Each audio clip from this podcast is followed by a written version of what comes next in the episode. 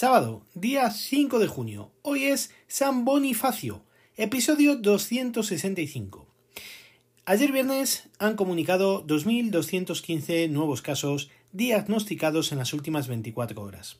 Su detalle fue el siguiente. 515 en Madrid, 304 en el País Vasco, 295 en Andalucía, 202 en Castilla y León, 165 en Cataluña, 152 en Aragón, 128 en Canarias, 76 en Extremadura, 58 en Navarra, 57 en Murcia, 53 en Galicia, 52 en Asturias, 41 en la Comunidad Valenciana, 40 en La Rioja, 38 en Cantabria, 15 en Baleares, 13 en Castilla-La Mancha, 7 en Melilla y 4 en Ceuta. El número total de casos asciende ya a 3.697.987. El número de casos que se han diagnosticado en los últimos 14 días han sido de 55.621 y la tasa por cada 100.000 habitantes es de 117,22. El número de casos diagnosticados en los últimos 7 días han sido de 25.844, con una tasa por cada 100.000 habitantes de 54,46. Respecto a los casos diagnosticados con fecha de inicio de síntomas en los últimos 14 días, han sido de 23.368, con una incidencia acumulada por cada 100.000 habitantes de 49,25. Respecto al número de casos diagnosticados con fecha de inicio de síntomas en los últimos 7 días, han sido de 7.347, con una incidencia acumulada por cada 100.000 habitantes de 15,48. Comenzamos la semana con una incidencia a 14 días de 121,75 y actualmente tenemos 117,22. Hay que tomar estos datos con muchísima prudencia, puesto que tienden a su ralentización. Bien es cierto que no se está viendo incremento, pero el descenso cada vez es más lento. Precisamente del miércoles al jueves permaneció inalterable. Se entiende que así todo, los datos son buenos. El proceso de vacunación va por buen camino y actualmente hemos cerrado a fecha del viernes con unos datos de 33.129.880 dosis entregadas, de las cuales 28.752.570 ya se han administrado. Y afortunadamente hemos superado la barrera de los 10 millones de personas con la pauta completa. Actualmente hay 10.257.209 personas con sus dos dosis administradas. Por otro lado, seguimos con la polémica de la administración de la segunda dosis para los colectivos que fueron inoculados con AstraZeneca. De todos los que conozco, de momento, la segunda que se han colocado ha sido la misma. No han hecho caso a las recomendaciones del Gobierno ni del Ministerio de Sanidad que recomendaban que la segunda dosis fuera de Pfizer. Mi mujer, que no tardarán en llamar las filas para colocarle dicha dosis, todavía no lo tiene decidido. En mi caso, cada vez se acerca más el momento de la vacunación. Estoy en la franja de los 40 a los 49 años, a los cuales nos quieren colocar la de Janssen, de un solo pinchazo. Veremos finalmente qué es lo que sucede. El número total de pacientes COVID hospitalizados es de 4.135, con un porcentaje de camas ocupadas del 3,33%. En cuanto al número de pacientes COVID en UCI, son de 1.163, con un porcentaje de camas ocupadas del 12,14%. El número de ingresos por COVID en las últimas 24 horas han sido de 395, con un total de 486 las altas realizadas también en estas últimas 24 horas. En cuanto al número de fallecidos con fecha de función en los últimos 7 días han sido de 108, siendo su detalle de 21 en Madrid, 17 en Andalucía, 14 en País Vasco, 9 en Aragón y Castilla y León, 7 en Galicia, 6 en Navarra, 5 en Cataluña, 4 en Castilla-La Mancha, 3 en Asturias, Canarias y Extremadura, 2 en Ceuta y la Comunidad Valenciana, 1 en Cantabria, Murcia y La Rioja y 0 en Baleares y Melilla. El número total de fallecidos asciende ya a 80.196. Esta semana se acordó en el Consejo Interterritorial de Salud las nuevas medidas a aplicar. Se acordó pero no por mayoría, como suele ser habitual, puesto que Madrid, Galicia, Andalucía y Cataluña se opusieron y Castilla y León se abstuvo en la votación. Con lo cual, hoy se han publicado dichas medidas en el Boletín Oficial del Estado que de esta forma obligan a su cumplimiento. La orden contempla que el ocio nocturno podrá abrir hasta las 2 de la madrugada, que podrá ser hasta las 3, siempre y cuando las comunidades estén fuera del nivel de riesgo o bien en nivel de alerta 1. Esto supone que las comunidades beneficiadas, entre comillas, serían Galicia, Cantabria, Navarra, Extremadura, Comunidad Valenciana, Murcia, Baleares y Canarias. El resto estarían en nivel 2, salvo Euskadi y La Rioja, que siguen estando en nivel 3. En cuanto al sector de hostelería, podrán tener abierto hasta la una de la madrugada, dejando de servir a las 12 de la noche. Si las comunidades se encuentran fuera del nivel de riesgo, se permitirá la mitad del aforo en el interior, pudiendo incrementarse un 10% si se pueden garantizar un alto nivel de ventilación y control de la calidad del aire.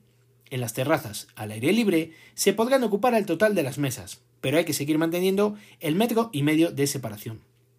Podrán estar ocupadas por 6 personas en el interior y por 12, eh, perdón, y por 10 en el exterior.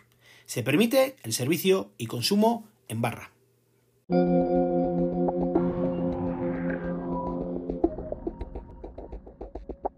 Vamos con el apartado de tecnología. Desde que se presentó el HomePod, el HomePod original, siempre me ha llamado mucho la atención por una razón muy sencilla. Me gusta mucho escuchar música y escucharla con calidad.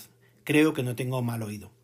En todas las ocasiones que he ido a las Apple Store, cuando antes se podía, siempre unos minutos los he dedicado a acercarme donde estaba expuesto el HomePod para darle al volumen y disfrutar por su gran sonido. Cierto es que el precio siempre me ha parecido un poquito elevado para realmente ser un altavoz, pero ya sabemos cómo se las gasta Apple. Una vez que Apple comunicó que dejaban de vender dicho dispositivo y que solo podríamos adquirir los que estuviesen en stock, comencé a dar vueltas para comprar uno de segunda mano en la famosa plataforma de Wallapop. Varios intentos fallidos, con un amago de compra que no le llegó el aviso al vendedor, pero que sin embargo la plataforma me cargó el importe de dicha compra, aunque luego finalmente me lo devolvió, me quitaban las pocas ganas que me quedaban de seguir buscando por esta vía. Entonces empecé a valorar la posibilidad de comprarlo directamente para así no tener problemas y disponer de la garantía habitual. Eso sí, al precio de 329 euros. Gracias al levantamiento de los cierres perimetrales y demás, busqué en la web de Apple donde lo vendían, porque así puedes ver en qué tiendas, en qué Apple Store tienen stock para pasar a recogerlo. Mi primera idea era el de color negro, gris espacial, algo que desde la web ya anunciaban que no estaba disponible pero realmente me daba lo mismo el color blanco. Al final, el sábado pasado, el sábado 29 de mayo, lo compré en una Apple Store y de color gris espacial. Les quedaba solamente uno, que fue el que me llevé yo. La experiencia en la tienda fue fantástica, como era de esperar. Pude ver y probar los nuevos iMac de 24 pulgadas que lucen fantásticos en cualquier color. El más feo y menos llamativo es el color plata, el de toda la vida. El grosor es de locos y el sonido, junto con la gran pantalla que traen de 4,5K, es algo a lo cual el personal de Apple me hizo mucho, mucho hincapié. Posteriormente pasamos a probar los AirPods Max. Me parecieron algo pesados, así de entrada. En cuanto al sonido, la verdad es que no quise probarlos en exceso para no encariñarme con ellos, pero no fue una gran sorpresa su sonido. Una vez colocados en la cabeza, la verdad es que no molestan y se adaptan de forma espectacular a nuestras orejas. Vistos de cerca, la verdad es que nos llaman la atención, por lo menos en el color que yo los probé, que era el color plata. También, y como no podía ser menos, estuve viendo el nuevo iPad Pro de 12,9 pulgadas con su nueva pantalla. Visto sin el anterior al lado, es difícil notar la mejora de la pantalla. Bien es cierto que los negros son más negros, pero no tan puros como puedan ser en una pantalla OLED. Eso no quiere decir que sea mala pantalla, ni mucho menos. Me refiero en cuanto a los negros. De lo poco que lo utilicé, tanto la pantalla como el rendimiento, es difícil darse cuenta de las mejores que han introducido. Lo que sí, me gustó mucho, muchísimo, y llama la atención poderosamente, incluso a mi mujer, que estaba allí conmigo, fue el Magic Keyboard en color blanco. Es una auténtica gozada y es precioso. No sé cómo será su vejez para la gente que lo haya comprado en cuanto a suciedad y demás, pero de verdad que llama muchísimo la atención.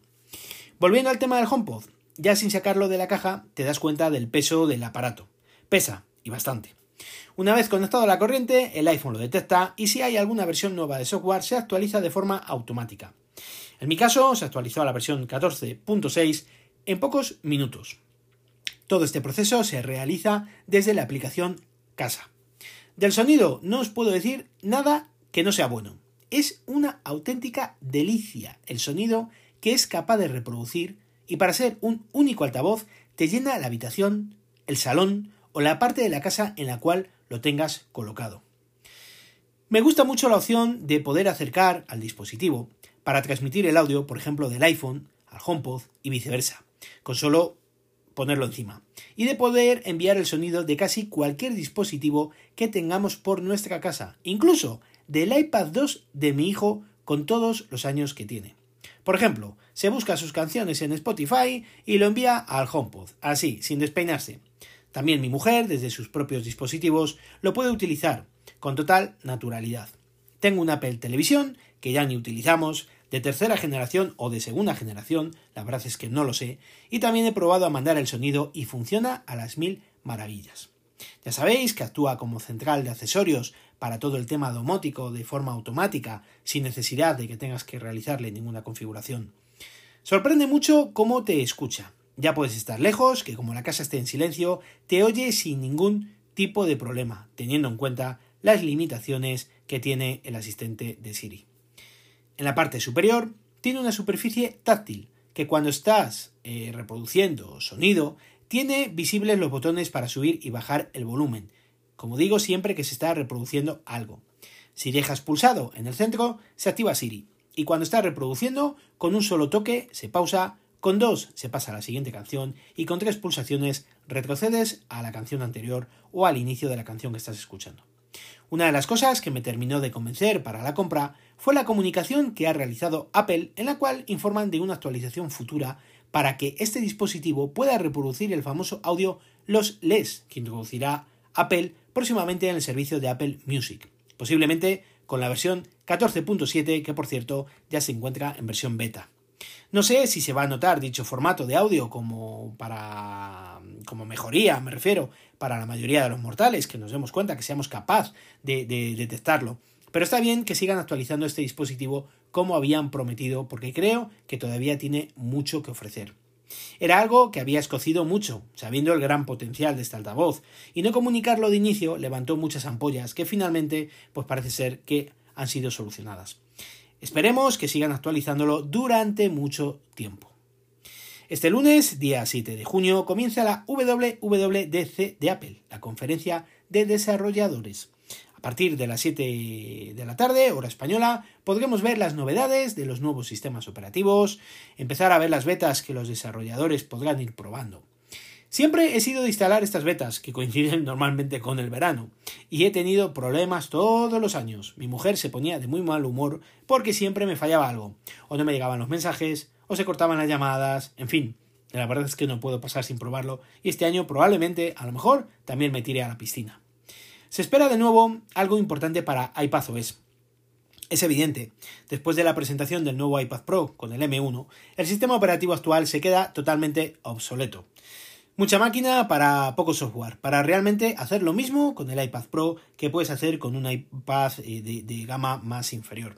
Se habla de que puede que aplicaciones que funcionen en el Mac con el, con el chip M1 puedan ser compatibles con este nuevo iPad, como puedan ser pues, aplicaciones de tipo como el famoso Final Cut que tanto están esperando muchos usuarios para poder utilizar con el iMac, perdón, con el iPad y ver realmente su gran potencia. A mí me gustaría que siguiese existiendo esta diferencia que hoy en día hay entre dispositivos iPad y Mac, para que cada usuario pueda elegir el dispositivo que más le convenga para su uso diario. Pero veremos con qué nos sorprenden. Por ejemplo, yo en mi uso diario, el dispositivo que utilizo desde luego es el iPad y no podría pasar sin él a día de hoy. El MacBook Pro, la verdad, es que está un poquito abandonado. Solo lo utilizo para casos muy excepcionales.